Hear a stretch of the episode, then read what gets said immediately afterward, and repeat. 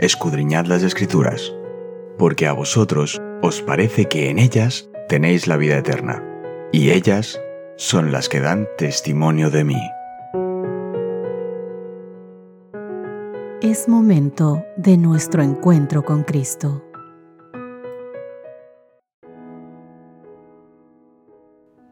Hola, hola, ¿qué tal queridos amigos? Qué gusto poder encontrarme una vez más con ustedes. Espero de todo corazón que el Señor te esté dando momentos de paz.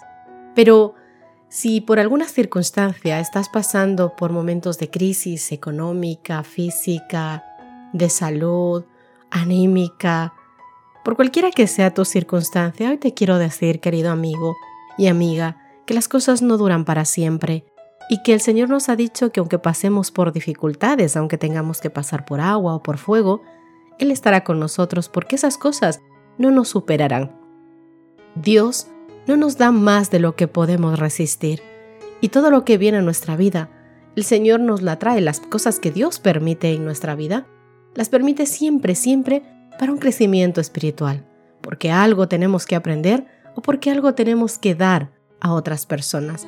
Así que querido amigo, hoy intenta ver las cosas desde otro punto de vista. Intenta tener una actitud agradecida en los momentos en los que estás pasando. Recuerda a Job. Job agradeció en la abundancia cuando tenía mucho y también agradeció a Dios en los momentos en los que pasó por mucho dolor y por muchas situaciones de dificultad, incluso sin saber por qué le, le sucedía lo que le estaba pasando. Así que querido amigo, hoy hoy te invito a que puedas tener un sentimiento de gratitud a pesar de todo. Nuestro título de hoy, de esta semana, es Adoren al Creador. Con esta actitud de agradecimiento, de alabanza, vamos a empezar el estudio de esta mañana, de esta semana. Y nuestro texto base lo encontramos en Apocalipsis capítulo 4, verso 11. La palabra del Señor dice, Señor y Dios, digno eres de recibir la gloria honra y poder, porque tú creaste todas las cosas y por tu voluntad fueron creadas y existen.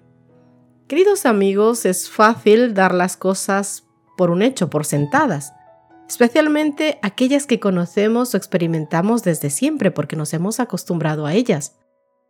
¿Cuán fácil es, por ejemplo, que los niños pequeños den por sentado a sus padres, que van a estar ahí siempre, que van a ver por ellos, que van a sustentarlos?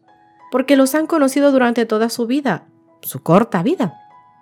Cuán fácil es para nosotros también asumir la existencia del sol, por ejemplo, o el cielo, o el aire, o el suelo donde pisan tus pies. Sin embargo, ¿alguna vez te has detenido a pensar cuántas veces damos por sentada la existencia misma? Es decir, ¿con qué frecuencia nos detenemos a pensar en la famosa pregunta filosófica de ¿por qué hay algo en lugar de nada. ¿Por qué existe el universo mismo y toda la majestuosidad y grandeza y las cosas asombrosas que hay en él? ¿Qué gran contradicción lógica se produciría si nuestro universo y nosotros en él no estuviéramos aquí? Según la teoría científica, que van cambiando, nuestro universo una vez no existió. En otras palabras, la nuestra es una existencia contingente, y el solo hecho de que estemos aquí ya es un milagro.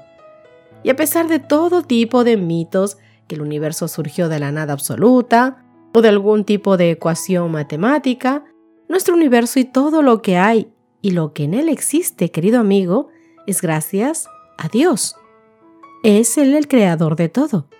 Él lo hizo. Hoy vamos a ver el título o nos vamos a centrar en el título un compañero en la tribulación.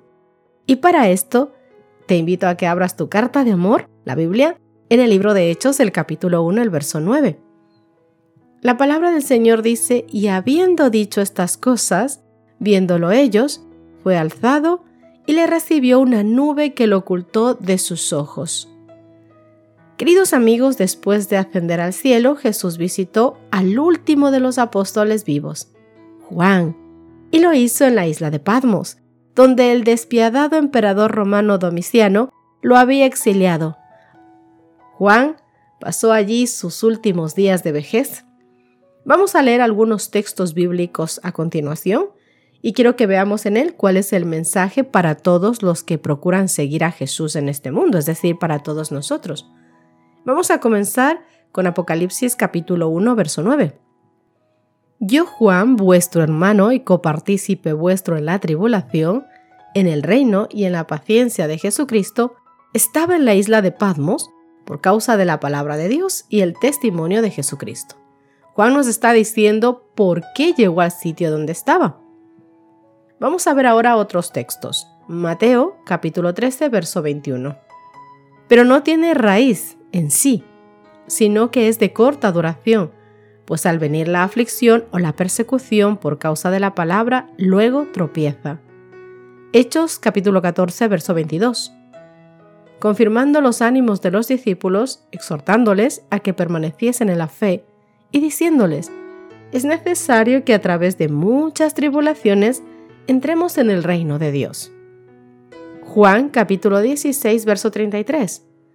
Estas cosas os he hablado para que en mí tengáis paz. En el mundo tendréis aflicción, pero confiad, yo he vencido al mundo. Aunque alejado del apoyo de su familia, sus amigos, incluso la comunidad cristiana, Juan no estaba solo en las tribulaciones y los problemas que enfrentó como seguidor de Jesús igual que nosotros tampoco estamos solos en todas las cosas que nos pasan. Su ministerio no había terminado, su testimonio no estaba al completo. Un ser angelical, con un brillo deslumbrante, visita a Juan en esa solitaria isla y le lleva un mensaje. Este mensaje viene directamente del trono de Dios. Este mensaje de Jesús resonaría por los pasillos del tiempo a lo largo de los siglos. Fue un mensaje de esperanza para cada generación, pero especialmente un mensaje destinado a preparar al pueblo de Dios del tiempo del fin para la venida de Jesús. Es un serio mensaje de advertencia, así como un mensaje de ánimo para el tiempo del fin. A medida que nos preparemos para enfrentar las pruebas de los últimos días, o oh querido amigo, para cualquier prueba que puedas estar enfrentando ahora, si tú entraras en la cueva donde supuestamente el ángel celestial visitó a Juan presentándole la visión profética de Apocalipsis, inmediatamente notarías estas palabras colocadas en una placa en la entrada que resume todo el libro de Apocalipsis. Y esto es Apocalipsis 14, verso 7. Teman a Dios y denle gloria, porque ha llegado la hora de su juicio, y adoren al que hizo el cielo y la tierra, el mar en las fuentes de las aguas. Y es que el tema central del libro de Apocalipsis es la adoración, porque fuimos creados, querido amigo, tú y yo, como seres de adoración. Cada uno de nosotros adora algo o a alguien. La verdadera adoración, la adoración al Creador, nos permite descubrir el verdadero propósito de la vida. Nos da no solo algo por lo que morir, sino más aún, algo por lo que vivir y, si es necesario, soportar tribulaciones. Y de hecho, a medida que surjan las crisis finales, comprenderemos cada vez más y mejor estas palabras. Las de Hechos capítulo 14, verso 22. Es necesario pasar por muchas tribulaciones para entrar en el reino de Dios. Queridos amigos, si los siervos fieles de Dios, como Juan por ejemplo, enfrentan sufrimientos y tribulación, ¿Qué te hace pensar? ¿Qué nos hace pensar que nosotros no enfrentaremos problemas? Si leemos el libro de Hechos, nos daremos cuenta, queridos amigos, que todos los hijos de Dios pasaron por cosas que nosotros ni siquiera las hemos pasado jamás, ni hemos estado en esas situaciones. Pero llegará el momento en que cada hijo de Dios tenga que enfrentar a un nivel distinto, claro está, por épocas, por tiempos, por contacto con Dios, por muchas cosas. Cada uno enfrentamos diariamente situaciones y problemas en los que debemos tomar una posición, que es con Dios o en contra de Él. En cuanto a nuestros problemas, en cuanto a lo que va surgiendo en nuestra vida, mira, mira, Primera de Pedro capítulo 4 versos del 12 al 15 dicen lo siguiente: Amados, no os sorprendáis del fuego de la prueba que os ha sobrevenido, como si alguna cosa extraña os aconteciese sino más bien gozaos por cuanto sois partícipes de los padecimientos de Cristo, para que también en la revelación de su gloria os gocéis con gran alegría. Si sois vituperados por el nombre de Cristo, sois bienaventurados, porque el glorioso Espíritu de Dios reposa sobre vosotros.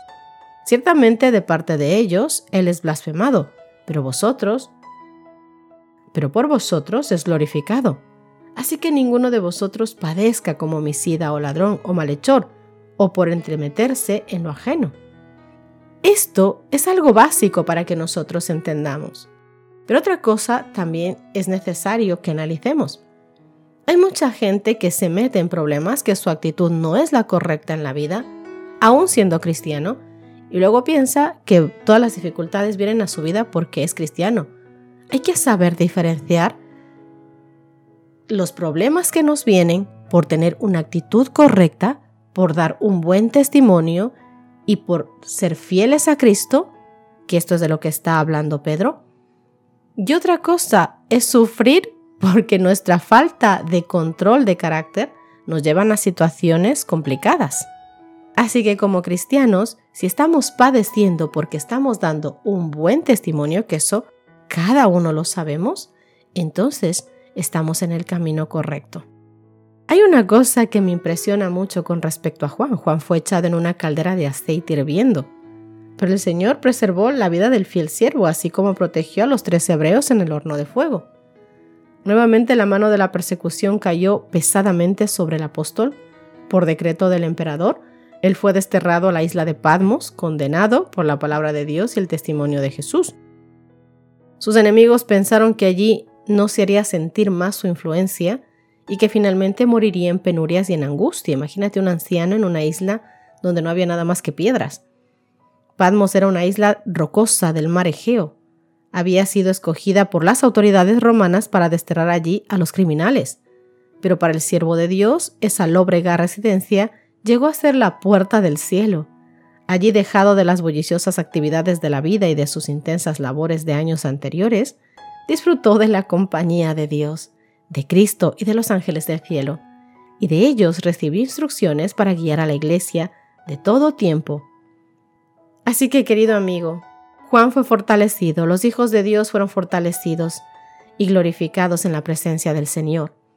Si hoy tú tienes un buen testimonio, si hoy tú estás pasando por problemas, si hoy tú te sientes abandonado y solo, piensa en Juan, piensa en Juan. Dios nunca ha dejado solo a nadie. Dios es un gran compañero en la tribulación. El Señor Jesús nos entiende mejor que nadie por las cosas que estamos pasando. Ten una charla íntima con Él en oración. Cuéntale lo que hay en tu vida, en tu corazón, en tu pensamiento. Y luego, calla, queda en silencio para que puedas escuchar claramente la voz del Señor y puedas aliviar tu corazón, tomar medidas y volver a sentirte gozoso en Cristo. ¿Te parece si terminamos nuestro estudio de hoy con una pequeña oración? Querido Señor que estás en los cielos, gracias porque Hoy nos has recordado que tú eres nuestro compañero en las tribulaciones. Tú mejor que nadie conoces nuestros corazones, los problemas por los que pasamos, lo que hay en el Señor, las dificultades que cada uno tiene, los problemas de carácter, todas las cosas que cada uno tenemos, Señor. Todo lo ponemos a ti. Ayúdanos, Señor, para poder mejorar, para poder ser cada día mejores cristianos, mejores hijos tuyos, mejores seres humanos.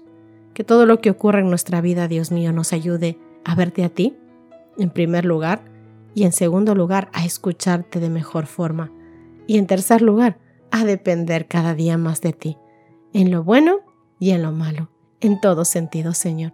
Gracias por el mensaje de hoy, Papito Dios. Quédate con nosotros en el nombre de Cristo Jesús. Amén y amén.